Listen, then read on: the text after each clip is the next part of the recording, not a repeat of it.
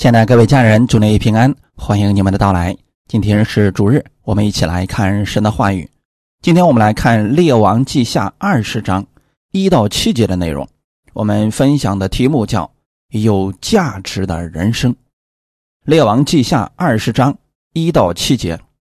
那时，西西家病得要死，亚摩斯的儿子先知以赛亚去见他，对他说：“耶和华如此说。”你当留一命于你的家，因为你必死不能活了。西西家就转脸朝墙祷告耶和华说：“耶和华呀，求你纪念我在你面前怎样存完全的心，按诚实行事，又做你眼中所看为善的。”西西家就痛哭了。以赛亚出来还没到中院。耶和华的话就临到他说：“你回去，告诉我民的君西西家说，耶和华你主大卫的神如此说：我听见了你的祷告，看见了你的眼泪，我必医治你。到第三日，你必上到耶和华的殿，我必加增你十五年的寿数，并且。”我要救你和这城脱离亚述王的手。我为自己和我仆人大卫的缘故，必保护这城。以赛亚说：“当取一块无花果饼来。”人就取了来，贴在窗上，王便痊愈了。阿门。我们一起来祷告，天父，感谢赞美你，感感谢你开始我们新的一周的生活。我们愿意先来到你的面前，从你那里得着力量。你的话语会给我们赐下信心和盼望。不管这个世界怎么样的变动，在你里面有永久的安息。我们愿意从你的话语当中得着这份力量。我们也愿意带着这份力量开始新的生活。愿借着今天这样的话语，让我们从中得着我们所需要的。你知道我们每个弟兄姊妹的需求，所以你按时分粮给他们，让我们的人生变得有意义、有价值。奉主耶稣的名祷告，阿门。今天咱们要讲到一个人，这是犹大王，他的名字叫西西家。我们之前跟大家分享过，所罗门死了以后，当时的国。一分为二，南边两个支派为犹大国，北边十个支派为北以色列国。北以色列几乎所有的王都是恶的，他们不行耶和华眼中看为正的事情，也不敬拜神，通常他们都在拜偶像。而南边犹大，多数的王都是好的，当然了。也不能说全部都是好的，也其中有一些王离弃神的诫命，敬拜偶像。当犹大国王亚哈斯死的时候，整个犹大国的情况糟透了。犹大国曾经拥有的成就和繁荣，全部消失的无影无踪。取而代之的是一片荒凉凄惨的景象，许多的家庭在战争当中失去了亲人，成千上万的犹太百姓被掳到敌国当奴隶。原来非常热闹的城市，现在变成了废墟，许多荒地无人耕种。这个王呢，他不去敬拜神，把圣殿都给封闭了。开始敬拜各种偶像，在国当中是建立了很多偶像的祭坛。更危险的是，当时犹大国四周都有强敌，以东人在东边威胁犹大的安全，非利士人占领了犹大西边的一部分地区，亚述王是在当时最强大的一个敌人。他们战胜了犹大国之后，就让犹大成为他们的附属国，每年要给他们进贡许多物品。当时的亚述王就想一口把犹大给吞并了。此时的犹大国真的是经不起一丁点的攻击了，因为国内几乎没有成型的军队了，都已经被打完了。亚哈斯做王的时候，就把这个国给败成这个样子了。大多数的军兵在战场上都阵亡了，要不然就被俘虏到了别的地方去了，随时都有亡国的可能。就在这个时候，这算是最困难的时候吧。一个年轻的犹大王继位了，这个人就叫西西家。是亚哈斯的儿子，哎，这个父亲真是坑儿子呀！当时西西家继位的时候，不过二十五岁。但是西西家他是一位敬畏耶和华的王，他深深的知道，国家能走到今天，就是因为离弃了神。所以西西家王明白。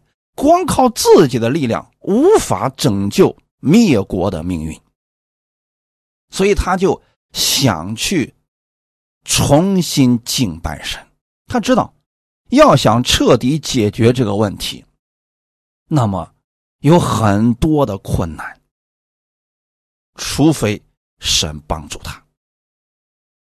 如果神要完成犹大国的复兴，这个是太简单了。所以，西西家下定决心要改变犹大的现状。他希望整个犹大国的人都重新去遵守神的律法。他也相信上帝一定会拯救犹大国脱离现在的危险。因此啊，西西家一上任，他做的第一件事情就是重新打开圣殿的大门。清理之后，他要恢复敬拜。西西家是用这个行动表明了他对神的敬畏和信靠。这一点上真的是值得我们学习的呀。换句话说，谁现在坐在王位上，那都是如坐针毡呐。国家现在这么个样子，谁能安心呢？恐怕压力最大的就是王了，所以西西家他是看中了这个国家的病根在哪里，那就是离弃了神。因为他父亲离弃神，所以才导致了这么多糟糕的事情发生。我们来看一下《列王记下》十八章五到八节的内容。西西家。倚靠耶和华以色列的神，在他前后的犹大列王中，没有一个及他的，因为他专靠耶和华，总不离开，谨守耶和华所吩咐摩西的诫命。耶和华与他同在，他无论往何处去，尽都亨通。他背叛，不肯侍奉亚述王西西家。攻击非利士人，直到加沙，并加沙的四境，从瞭望楼到坚固城。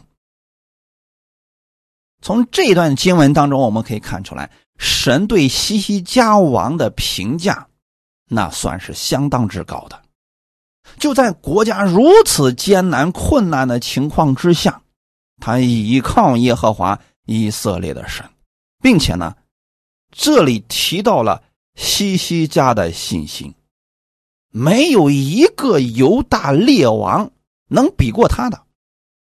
虽然说啊，犹大国其他的王也有敬畏神、依靠神的，但比起西西家来说，他们的信心都不算大了。这是我们所需要学习的部分。我不管你现在遇到了多艰难的事情，你总没有西西家当家做主的时候所遇到的困难大吧？那是多么大的拦阻和困难呀，随时都有亡国的危险。可是他知道，能解决这问题的根本不在乎他，而在乎他所信的神，所以他专靠耶和华，总不离开。这句话语在圣经当中是几个字，可是它代表了西西家从内心当中对神。的专一信靠。什么叫专一信靠呢？那就是无论现在的困难有多大，他不灰心，他知道神能帮助他解决这一切的困难。所以他总不离开神。那为什么他之前的那些王会离开神呢？或许他们祷告了一次两次，发现没什么果效，他们就离开了，就开始去依靠别的东西了。可是西西家王不是这样的，他不离开神，谨守耶和华所吩咐摩西的诫命。当时的西西家王是在律法之下。神给他们的诫命，就是神的标准。如果人愿意相信神，愿意遵从神的话语，他必然是蒙福的。西家是知道这个的。其实，整个犹大国的人都是知道这些的。可是有些人还是选择去拜偶像，这实在是太可惜了。当西西家王。愿意遵行神的话语的时候，圣经上告诉我们：耶和华与他同在，他无论往何处去，尽都亨通。这句话语在圣经当中出现过很多次。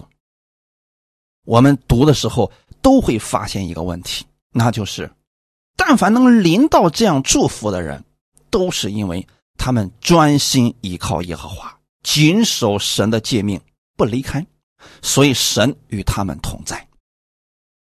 新约其实也是这样的呀。有人说了，新约之下，就算我不依靠神，神不也是与我同在吗？没错，是这样的。可是，在新约之下，如果人不愿意遵行神的话语，不愿意顺从神的话语而去行，比如说按照世人的方式去敬拜偶像等等，他的生命是得救的，但是他的生活依然会一塌糊涂。尽管如此，新约比旧约之下的人还是蒙福的，就是神依然没有离开这个人，只是在这个人的心中，神不是首位，所以他没有蒙到这些祝福，他所做的不是尽都亨通的。这就是为什么很多信了主的人，他依然会遇到很多的拦阻，很多的问题，其实原因是在这儿。他们没有按照神的话语去行，西西家是实在没有办法了。他知道这个国家如果再不依靠神，就真的完了。所以他下定决心专心依靠耶和华。他依靠神之后，他就不再侍奉亚述王了，因为亚述王对他们的压迫啊，实在是太大了呀。在西西家王的努力之下，他用一己之力纠正了犹大国所犯的许多错误，把国中很多偶像的场所直接给铲平了。可是呢，神的拯救没有立即临到犹大国，因为神做事情不像我们有些人所想的那样啊！你看，我把国中的偶像都给除掉了，那么神应该立刻赐福给犹大国，马上成为世界强国，然后把周围的仇敌全都给他灭了。其实神做事是有时间的，即便现在犹大国想清除周围的仇敌，他也需要恢复他的生命力呀。他国中没有军队啊，百姓现在都过得很苦，自己得先兴旺起来呀。所以神做事是一步一步来的，不是我们凭着信心什么都可以做了，凭着信心可以忽略当下的一切情况了，不是这样的。这就是当时西西家所领导的情况，但他第一步已经做得很好了，就是清除掉的国内的偶像。虽然说当时的环境没有太大的改善，可是他对未来依然是充满了希望。国王西西家为百姓树立了好榜样。不管国内当时的情况多么的糟糕，西西家始终信靠神，他相信神一定会赐福给犹大国，帮助他把这些强敌赶出去。神没有让西西家的这个信心落空，神赐福给他，并且帮助了他。本来啊，犹大国已经没有什么可以战斗的军队了，但是西西家。勇敢的率领剩下的一小部分军队，和当时占领了犹大国西部几个城市的非利士人作战。尽管犹大军队的人数远远赶不上非利士人，但是在神的祝福下，这一小部分人竟然打败了非利士人，把非利士人赶出了。犹大的国土，收复了那些失去的城市，这就是刚才我们读到的那段经文。那面临当时最大的敌国，那又怎么办呢？当时最大的敌国就是亚述帝国。那亚述帝国的板块已经相当之大了，犹大国每年都要向亚述王进贡，这对犹大百姓来说是非常沉重的负担，因为。你既然是别人的附庸国，就等于说是别人的奴隶一样的，他们不会怜惜你这群百姓的，所以百姓们苦不堪言呀，百姓们被压得喘不过气来，生活十分的艰难。如今西西家不愿意百姓再如此，在亚述王的脚前卑微的活着，所以。他有了一个大胆的决定，这个不是出于他个人的骄傲，而是对神的信心。他相信神一定会帮助他，所以他决定不再每年向亚述王进贡了。这个时候，西西家没有停止自己的脚步，他开始在国内兴起敬拜，恢复神的律例。西西家不仅希望犹大的百姓能恢复对神的信靠，他也希望北边以色列的百姓也能够重新认识神、敬拜神，因为他知道过去他们的国家是何等的辉煌，都是因为他们离弃神，才走到今天如此惨的境地。他看到。犹大国的百姓现在已经逐渐恢复，他也希望北边以色列的百姓也能够回转过来去信靠神。所以啊，他当时啊就派了使者，专程带了他的亲笔信，去对当时的北以色列说教，就是希望他们能信靠神，并且邀请以色列的百姓来耶路撒冷过节。他的这个想法吧。是好的，但是他没有料到北以色列王他们的心里该怎么样想。那北以色列王他心想：呵，你这劝说我呢？我看你这是窥探我的百姓，希望我的百姓都跑你那儿去呢。虽然当时西西家在信中是如此写的，就是以色列人呐，跟我们一块来过逾越节吧，我们一起归回神，不要再继续犯罪了。来到圣殿当中敬拜神，神一定会恩待我们。犹大的使者走遍以色列各地，把西西家的信给以色列的百姓看，他们希望这群百姓能够悔改转向神。可是圣经却告诉我们，以色列的这些人嬉笑他们，嘲笑他们。这些北以色列人根本不愿意。离开他们现在的偶像，也不愿意去敬拜神，他们宁愿继续活在最终。他们拒绝了西西家的好意，最终北以色列亡国。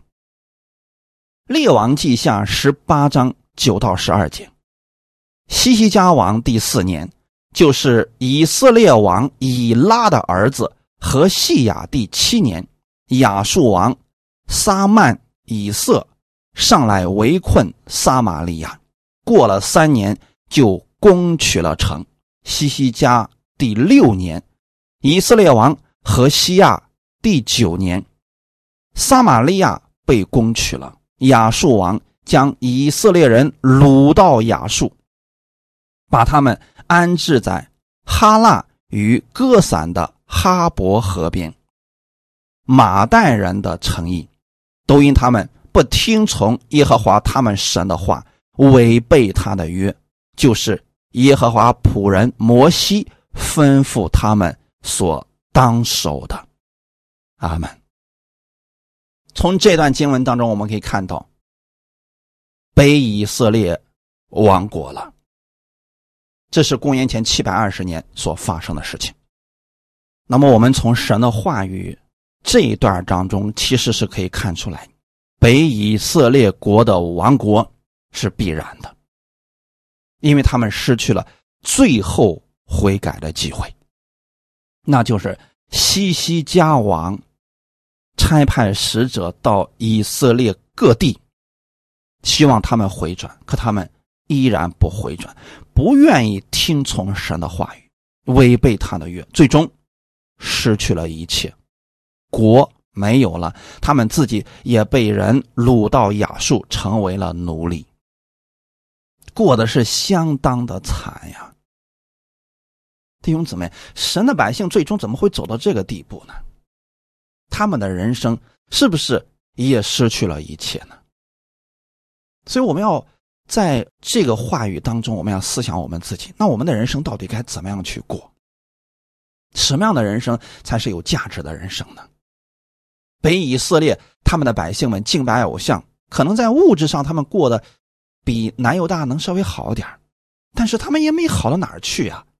为什么就不愿意遵行神的话语而行呢？很明显的，犹大王西西家他在一系列的改革之后，国内的情况已经好转了。你北以色列的百姓怎么也能看到这一点啊？可惜他们始终。没有悔改，所以弟兄姊妹，当我们的生活当中遇到了许多艰难的事情，我们首先要看看是不是我们偏离了神的话语。如果是，我们立刻回头。这对我们来说，就等于说堵住了人生当中的很多破口，使我们不至于再次损失了。神把这些失败写在圣经上，不是为了让我们。去嘲笑以色列人，乃是避免我们去走这样的道路。千万别像所罗门一样，到老年的时候回过头来才发现自己人生当中很多年都虚度了。我们再回来看看西西家王。当西西家王看到北以色列王国之后，他其实心里边是有些胆怯的。他知道，北以色列王国之后，很快亚述大军就会向他扑来。几年之后，亚述王果然率领大军攻打犹大国。这位亚述的国王名字叫西拿基利。西拿基利的军队很强大，许多犹大修的非常坚固的城池都被攻下来了。没费多大的功夫啊，亚述军队就攻陷了犹大的很多城池，紧接着就奔着耶路撒冷来了。此时犹大王西西家心里边开始害怕了，他没料到亚述军队的实力竟然如此的强大。这个时候，他做了一个错误的决定。他认为自己当初的那个决定是错的，他低估了他的仇敌。如今他亲眼见到亚述王的厉害，西西家对神的信心动摇了，他后悔背叛亚述王，才招来金钱的祸患，所以他求亚述王饶恕自己，愿意赔上钱财为礼物。我们要强调一下，这个做法不正确啊，他应该去求问。神，他应该去问一问先知，看看神如何带领他。但是人都有软弱的时候，所以我们去看西西家的时候啊，不要觉得这个王一直都有信心，他也有软弱的时候，有刚强的时候，有软弱的时候，这才是正常的人呐。所以通过西西家王的这些事件，是让我们知道我们人都有软弱的时候。我们信心大的时候，我们确实可以不看当时的环境。可是呢，当我们确实压力足够大的时候，我们人确实会软弱。这个时候啊，依靠神的心确实会减小。但是透过这些事情，我们要记得一件事情：如果说我们去依靠人，其实是靠不住的呀。西西家当时太害怕了，所以做了一个错误的决定。我们来看一下《列王记下》十八章十三到十六节。西西家王十四年，亚述王西拿基利上来攻击犹大的一切坚固城，将城攻取。犹大王西西家差人往拉吉去见亚述王，说：“我有罪了，求你离开我。凡你罚我的，我必承担。”于是亚述王罚犹大王西西家银子三百塔连德，金子三十塔连德。西西家就把耶和华殿里和王王宫苦腹里所有的银子都给了他。那时犹大王西西家将耶和华殿门上的金子和他自己包在柱上的金子都刮下来给了亚述王。这就是当时西西家王软弱的时候所下的一个。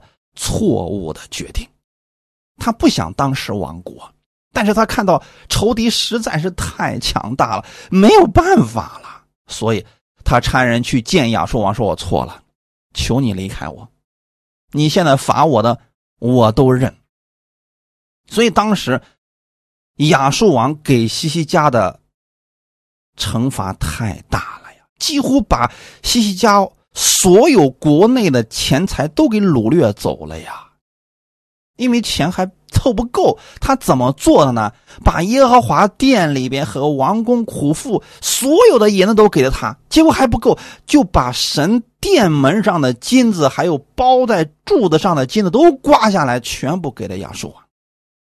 总算凑够了，当时亚述王罚他的金子，凑够了，当时的。西西家王天真的以为我给了他钱，他会离开的吧？此时西西家满心希望，西拿基利拿到钱财之后，立马率军撤出犹大国。可是几个礼拜之后，西西家发现根本不是那么回事他被骗了，耶路撒冷城又被包围了。此时，西西家彻底绝望，他撕裂上衣，马上派人去见先知以赛亚，请先知以赛亚向神祷告，并且祈求神拯救耶路撒冷。弟兄姊妹，此时的西西家彻底绝望之后，神成了他唯一的拯救。那为什么不在一开始的时候就做这件事情呢？我们有很多的家人，其实很多时候就像西西家做出那错误的决定一样。他看到自己所面临到的困难实在太大，压力实在太大，他可能也祷告了一次神，发现没什么果效，他就去转身依靠人。他觉得人可以给他希望，没想到转了一圈之后，人帮不了他，还被骗了。很多信徒在这个时候吧，灰心绝望，也不依靠神了。他觉得这一切都是神给他的。其实这个想法又一次被魔鬼欺骗了，不是神给他的这一切呀。就像西西家临到这一切，不是神给他的，是他一个错误的决定。此时，西西家唯有依靠神了，所以他撕裂上衣，派人去见先知以赛亚。那之前的时候，为什么不去求问神呢？我们为什么总是鼓励弟兄姊妹在平时的时候一定要养成敬拜神、聆听神话语的习惯？那就是在你有问题的时候，你立马能够想到去依靠神。可很多信徒觉得，哎呀，平时我挺忙的，我哪有时间去读圣经啊？我哪有时间去听道啊？等我有问题了，我一定会去听道、去读经的。等他真正有了问题了，他第一个想到的不会是神，因为就没有这个习惯。他第一个想到的一定是求人去帮忙。当人帮不了他，并且还骗了他的时候，那个时候他才想起来神。可是他已经受亏损很多了。那如果弟兄姊妹在平时的时候就养成依靠神的习惯，问题很小的时候，你就知道。依靠神一定可以解决，不至于到最后问题很严重的时候、绝望的时候，才去哭泣着依靠神吧。当然了，即便走到这一步，也不算晚。我们来看看西西家他是如何做的。他立刻差人去见先知以赛亚。以赛亚祷告神之后。也确实给了他话语，《列王记下》十九章六到七节，以赛亚对他们说：“要这样对你们的主人说：耶和华如此说：你听见亚述王的仆人亵渎我的话，不要惧怕，我必惊动他的心。他要听见风声，就归回本地，我必使他在那里倒在刀下。”如果把这样的话语给你，你现在是否能听得进去呢？我们可以想象下当时的那个场面啊，犹大国现在就剩耶路撒冷，那现在呢，其他的城池也都已经沦陷了，并且呢，这个时候亚述大军把耶路撒冷围得像铁桶一般。神突然告诉你说：“不要惧怕。”我必惊动他的心，他要听见风声就会退军的，并且我还会使他死在刀下。神的这个话语一来，你能否相信呢？我相信很多人在听到这样的话语的时候，他是没有信心去领受的。你比如说，当一些人他生活当中很艰难了，比如说身体上有疾病，或者说在财务上遇到了极大的试探。和亏损，那这个时候他们最希望的就是立刻解决他当下的问题，而我们这个时候告诉他，一定要顺序去听到，要学会去依靠神。很多人我听不进去，你别跟我说这个话语，我就想现在立刻神解决我的问题，你有没有捷径告诉我？如果告诉他顺序听到吧，他们是听不进去的，因为在神的话语上，我们才能有真正的信心呢。所以很多人听不进去这个建议的时候，他就去找所谓的先知，找所谓的能够立刻解决他问题的人。如果不谨慎，会再次被骗。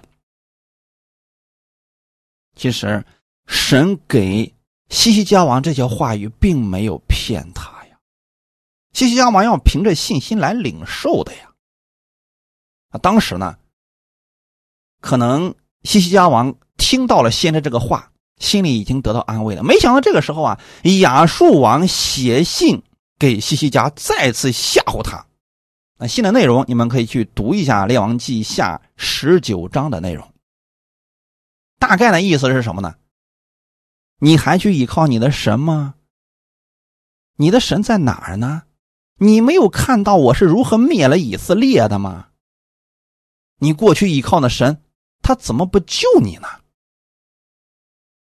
所以说这些话语等于说啊，再一次刺痛了西西家的心。此时他面临的情况比他刚刚登上王位的时候更加的糟糕，因为确实这个话对西西家来说打击实在是太大了。我们在困难当中，别人还嘲讽我们：“你的神在哪？你不是信耶稣的吗？你的耶稣为什么不救你呢？”这些话语让很多信徒完全崩溃。而西西家在听到亚述王给他写这样的信的时候，也是几乎崩溃呀。这个时候，他拿着敌人写的信，自己来到了神的殿中，切切祷告，那是非常的惧怕呀。那之前为什么他不去神的殿中祷告呢？所以说，人呢总是在没有任何办法的时候，他会说。我现在有时间去祷告了，我现在有时间去听到了，我现在我有时间相信神一定能救我了。不要把我们逼到这个时候，我们才绝望的去依靠神。我不希望弟兄姊妹走到这个份上，在我们平安的时候、喜乐的时候，我们就养成依靠神的习惯，这多好啊！西西家这个时候才来到了神的殿中，在那儿切切的祷告神。应允了他的祷告。列王记下十九章三十五到三十六节，当夜耶和华的使者出去，在亚述营中杀了十八万五千人。清早有人起来一看，都是死尸了。亚述王西拿基利就拔营回去，住在尼尼微。弟兄姊妹，这是不是个好消息？当时西西家看到亚述王围了耶路撒冷的时候，没有信心了。但是他看到仇敌丝毫没有放过他的心的时候，他绝望了。在绝望当中，神成了他唯一的盼望，所以他那个时候什么也不干了，就在神面前一直祷告，一直祷告，一直祷告。弟兄姊妹，有很多信徒其实也是在这种情况之下。那是不分昼夜的开始祷告了。我不希望我们弟兄姊妹走到这个境地啊！我希望弟兄姊妹在平时的时候，我们就能养成与神交流的心、祷告的心。那么，在问题很小的时候，神就会立刻解决掉他的。那么好，我们看看今天呢，神差派一个使者出去。在亚述营中直接杀了十八万五千人，也就是说，当时啊，围困耶路撒冷的那至少也有十八万的军队呀，多少人呐？谁见了不害怕呀？可是这么多人，神一夜之间全部斩杀。现在你总知道我们这位神有多大的能力了吧？不要惧怕你现在的环境，神把这些经历写出来，就是让你看的，就是让你从中能够找回信心，使你可以用信心胜过你当下所遇到的环境。不要觉得你的人生无望了，神是你的盼望。不要觉得当下的问题无解了，神就是你的答案。哈利路亚。那当时亚述王西达基利一看，是这赶紧逃吧，所以立刻拔营回去住在尼尼微。最后他被自己的儿子给杀了。神的话语是不是成就了？西西家这是一战成名啊，人生瞬间觉得充满希望，充满信心。没想到啊，就在这事之后，西西家竟然得了绝症，活不成了。这就是今天我们本文所读的这个内容啊。我们看到西西家前面真的是在依靠神，他的人生是有价值的。可是现在呢，好不容易啊，最大的强敌也失败了，退兵了，自己反而得了绝症，要死了。看我们今天的本文一到二节，那时西西家病得要死。亚摩斯的儿子先知以赛亚去见他，对他说：“耶和华如此说：你当留一命于你的家，因为你必死，不能活了。”西西家就转脸朝墙祷告耶和华说：“耶和华呀，求你纪念我在你面前怎样存完全的心，按诚实行事，又做你眼中看为善的事。”西西家就痛哭了。从人的角度来看，过去经历了那么多的神迹奇事。那么大的困难，好不容易熬出头了，结果得了个绝症，快要死了，心里真是不愿意、不甘心呐。这是人之常情。所以西西家转脸朝墙祷告神，不愿意死。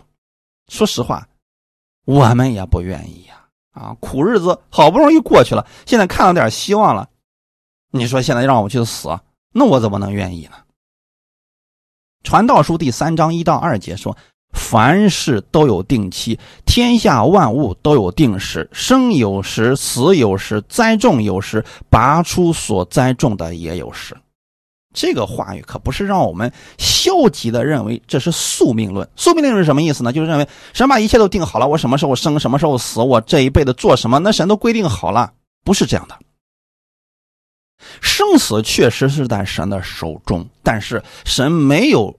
规定我们人生当中必须做什么，或者说一定不要去做什么。如果我们做了神不让做的事情之外，神会很意外。不会的，在这一点上我们是自由的，就是神告诉你有些事你可以去做，有些事你不要去做。我们有自由选择做或者不做的权利。那么凡事都有定时，什么意思呢？就是很多事情神让我们做的，我们如果不做，那么这个时间就会一直停留在这儿，直到有一天我们做了，好。神的时间继续往后走，那有些人是真的没有完成神给他的使命啊。世人总认为在世上活得久了就一定是有福的，但神似乎不是这个观点。他给我们每一个信他的人都有使命。当我们在地上完成了神给我们的使命，我们就被神接回去了，不在乎时间的长短。比如《创世纪》当中的以诺与神同行三百年，神就把他给接走了。当时的人可都能活到八九百岁的，那以诺就算是一短命的人了。可是，在神看来，他的人生已经非常有价值了。以诺从我们人的角度来说，哎呀，怎么过得这么惨呢？啊，这么短命就死掉了啊，好可怜呐！耶稣在世三十三年左右，他做神的功三年多，却超越了有些人在世的几百年。因此啊，生命的价值不在乎年龄的长短，关键如何活才有价值。从今天我们本文的角度来看，西西家已经完成了他的使命了。该回去了，剩下的事真的不需要他操心了。圣经使徒行传十三章三十六节，大卫在世的时候遵行了神的旨意就睡了，归到他祖宗那里一见朽坏。在原文当中还有另外一个意思，就是大卫按神的旨意服侍了他那一世的人就睡了。这就说明啊，大卫他在世上的时候啊有他的使命，就是服侍他那一个时代的人，他的使命完成了。那神就把他接走了。那西西家其实也是如此呀，神就是要借着他兴起当时百姓敬拜神的心。他完成之后呢，他就可以被神接走了，这个人生就已经很完美了。可是此时的西西家啊，不愿意死啊！哎呀，他觉得我死了，我太不甘心了，我还没享受呢。神在这个时候又加给了他。十五年的寿命，可是后面这十五年，真的不如没有。他如果当时安心的去世，留给后世的绝对是美好的榜样。但他不想死，神也怜悯了他，听了他的祷告，医治了他，他的病果然好了。后面的十五年，他把前面的等于说都给败坏了，把国也给败坏了。那我现在有个问题，假如是你。你又该如何过这剩下的十五年？彼得前书第四章一到二节，基督既在肉身受苦，你们也当将这样的心智作为兵器，因为在肉身受过苦的，就已经与罪断绝了。你们存这样的心，从今以后就可以不从人的情欲，只从神的旨意，在世度余下的光。耶稣基督已经在十字架上。为我们的罪流血牺牲，并且他肉身还受苦了。那么他的受苦到底给我们带来了什么呢？因他受的鞭伤，我们得医治；因他受的刑罚，我们得平安。我们也拥有了基督称义的生命。所以神给我们有一个使命，就是让我们去传福音给世人，让我们去服侍弟兄姊妹，去在地上建立神的教会，同心合意的复兴神的道。这就是神给我们每一个信徒的使命。如果我们能够在世上余下的光阴当中遵行神这样的旨意，那我们的人生就是最有价值的人生。很多人原先是身体上有绝症，被神医治之后，他后面真的后半生用来去服侍神，那么他的人生真的非常有价值。那还有一些人遇到了同样的情况，他得医治之后，后面呢不再去。信靠这位神，又回到了世界当中。那么他的后面的人生，其实就跟西西家差不多了。西西家后面这十五年到底干了什么事情呢？在他病得医治之后啊，没过几天，有几个人来拜访犹大国王西西家。这几个人可不是普通的老百姓，那是巴比伦王派来的使者。巴比伦是离犹大国很远的一个国家。啊，当时的巴比伦还真不是很强大。这几个巴比伦的使者从那么老远的地方过来拜访西西家，到底是什么目的呢？人家来的时候就是带着巴比伦王的祝贺信、慰问信，还有礼物前来祝贺。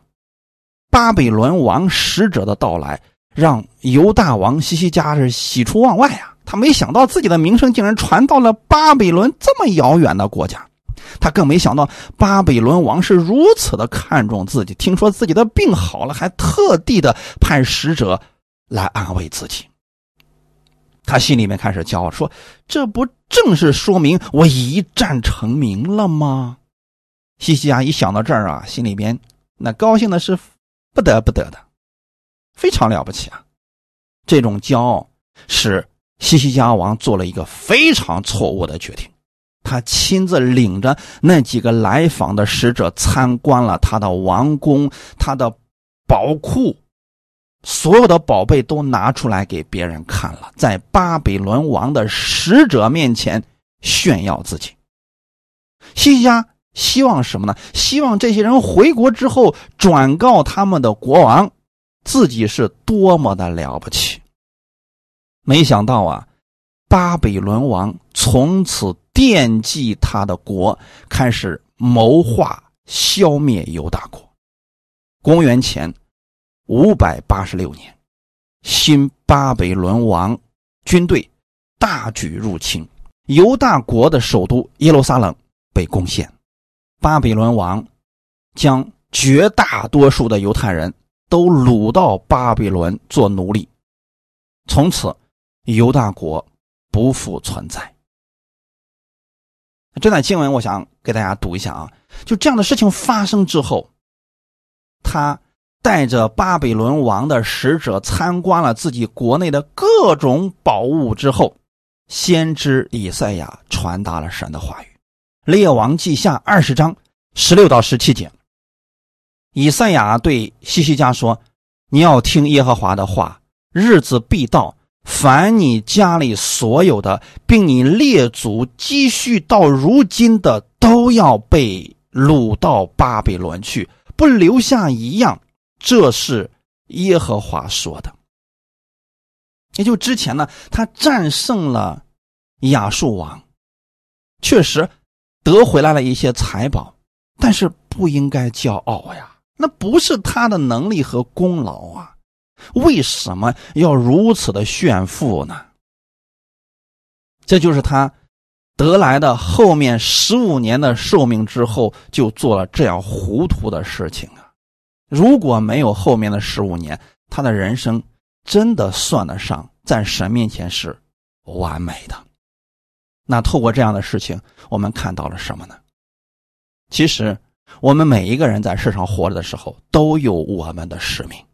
所以，我们不要因为看到我们身边有一些信主的人年轻轻就死掉了，我们就感到惋惜。或许他真的已经完成了他在地上的使命，所以神把他接回去了。那我们在世上的时候，也不要虚度光阴。我们应该知道神给我们的使命是什么。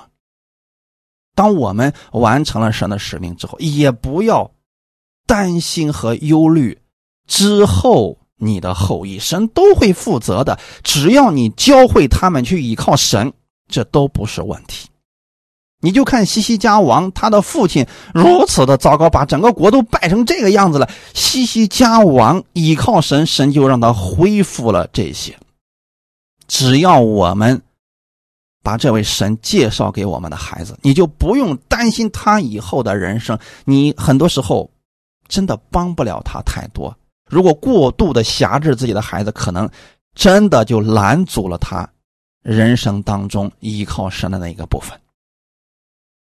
最后，我们看段经文，《彼得前书》一章三到四节：愿颂赞归于我们主耶稣基督的父神，他曾照自己的大怜悯，借耶稣基督从死里复活，重生了我们，叫我们有活泼的盼望，可以得着不能朽坏、不能玷污、不能衰残，为你们存留在天上的基业。阿门。死亡不是我们的终点。所以，基督徒不应该怕死。世人因为不知道自己死了以后去哪里，所以他们在面临死亡的时候很恐惧。我们不要学西西家王，面临死亡的时候不甘心、不愿意。神既然说你必要死，把遗嘱给你的家人，你就可以回来了，那我们就听不就可以了吗？其实这也是顺服神的一种啊，因为我们知道。我们死了以后，有一天还要再复活的。那么复活才是我们的终点呀。我们复活之后呢，神要按照我们在世上所行的赐福给我们，赏赐给我们啊。因此，我们在当下还活着的时候，不如多为主去做点工，这才会让我们的人生变得有价值、有意义啊。如果我们人活着，每天唉声叹气的，像机器一样上班下班、吃饭睡觉，再上班下班、吃饭睡觉，那这样的人生其实没有什么意义的，它的价值不大呀。但如果你每一天都为神而活，你虽然也在上班下班、吃饭睡觉，可是你在这其中能够看到神的美意，依靠神，你的人生就是有价值的。哈利路亚，这就是我们。活泼的盼望，这种活泼的盼望，让我们的人生不再是虚度的，让我们知道，我们每一天可以靠着神而活，我们的人生充满了盼望，并且可以得着不能朽坏、不能玷污、不能衰残的天上的基业。这天上的基业，一定是我们在地上的时候为主去做工，神给我们的赏赐。感谢主。愿我们的人生都能如此有意义、有价值。今天我们的分享似乎像一个故事——西西家王的故事，让我们透过西西家王可以看明白我们的人生。不要惧怕你当下所遇到的困难和拦阻，就算失败了，依靠神可以重新来过，并且会比之前更好。也不要因着自己的成就而骄傲，因为我们的一切是神赐给我们的，让我们的人生为荣耀基督而活。那这样的人生就是最有价值的。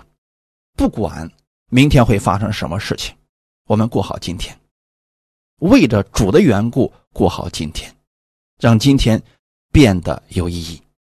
感谢主，愿今天的分享给你们带来一些帮助。我们一起来祷告。天父，感谢赞美你，谢谢你借着这样的话语，让我们看到了西西家的人生。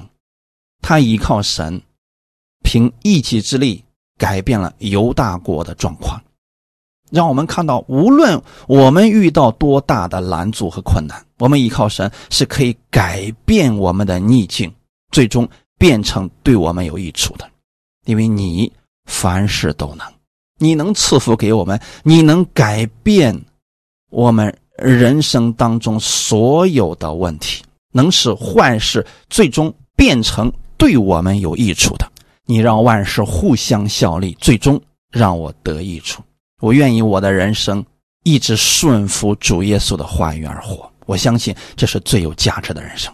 请你赐给我智慧和口才，让我在新的一周的时候能够传扬主的福音，让更多的人听到这福音，依靠神而生活。